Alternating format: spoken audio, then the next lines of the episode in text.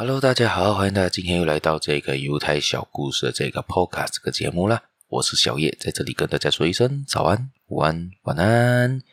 今天呢，要跟大家分享的是在犹太人里面呢流传的一种思考，像可能之前我已经有提过类似的东西，就是独立思考，不需不要盲目跟从别人。这一边呢，还常他们常常提到这一个故事吧，像之前我提到在条鱼的故事，就是条鱼是 follow 是跟住他们的领袖走的。假设把带头人拿走之后，他们全部就是乱游、乱撞、乱跑，没有一个规律了。今天呢，要分享的这个呢，是发生在非典时期，就是非典型肺炎时期，应该有十多二十年以前吧。那时候也是发生了很严重的肺炎，死了很多人。这边的故事就说到发生在北京。北京呢，有一家公司的老板呢，在这个非典时期的时候，就要去对他的那一个对手不利吧，所以他就谎称，他就叫他下属去打一个电话给卫生局，说到他对方的那一个他的竞争对手的公司有发发生这个非典型肺炎的案例，然后那些卫生署警察就去调查那一边嘛，去调查个个别人的公司，他那样就可以坐收渔翁之利。这样子可以把对手压下去嘛？但是经过调查呢，这个是这个是他说谎嘛，对不对？所以那些警察跟那些卫生局就来找到这一个打电话的这个员工身上，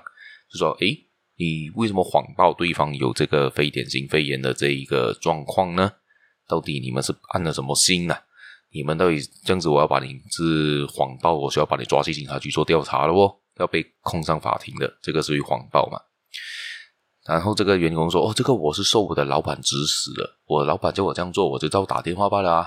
这样子呢，这个老他们就问到这个老板问话，老板直接一口否认，他根本没有叫下属做过这件事情，而下属也没有任何证据证明老板叫他做过这件事情，所以他的这个员工就没有办法了，就只能帮这个老板背黑锅了。所以这故事也就告诉我们呢，我们不要盲目跟从领导人给的指令罢了。”我需要去思考，到底他给的指令是对的还是错的。这边他就提到了一个三样事情。如果我们追随别人，我们一定要清楚他到底叫我们要做的东西是对的还是错的。第二呢，就是要选对领导人。第一个是要选对领导人，第二是我们要发现领导有错误的时候，我们需要去纠正他，需要提醒他。第三，假设我们就需要保持自己的独立的判断，走你自己想走的路，不要人家因为别人的。影响而去走随波逐流，去走别人该别人认定你该走的路，而这一边呢，非常的简单解释，就是说的，好像我们在马来西亚的大选，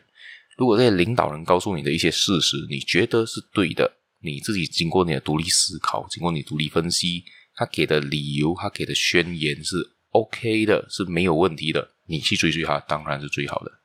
但是假设现在我们很多人都是遇到是政客啊。他们给的开的很多是空头支票，现在在骗你的选票，讲 yes，讲这个时候都什么都可以，什么的拨款啊，什么的假期啊，讲的非常好听。到时他真正执政，他是不会做得到呢？没有人知道的。这个是他就讲哦，你选了我之后，五年后另外一个大选，你才可以再来踢推翻我嘛。我我现在我我 promise 你，我承诺你任何东西是我现在讲的罢了嘛。我做不做到是未来事情再说嘛。所以大家要经过思考，到底这事情是不是真的能成立的，还是这个只是一个信口开河、随便骗你的一个方法呢？然后，今天我们故事也就分享到这一边，希望大家做一个有独立思考的人，选择一个对的领导，对自己做的事情有所负责任啊！我们下一期节目再见啦！别忘了继续的订阅我，继续收听我的节目，继续的分享出去给你的亲朋好友。我们下期节目再见，拜拜。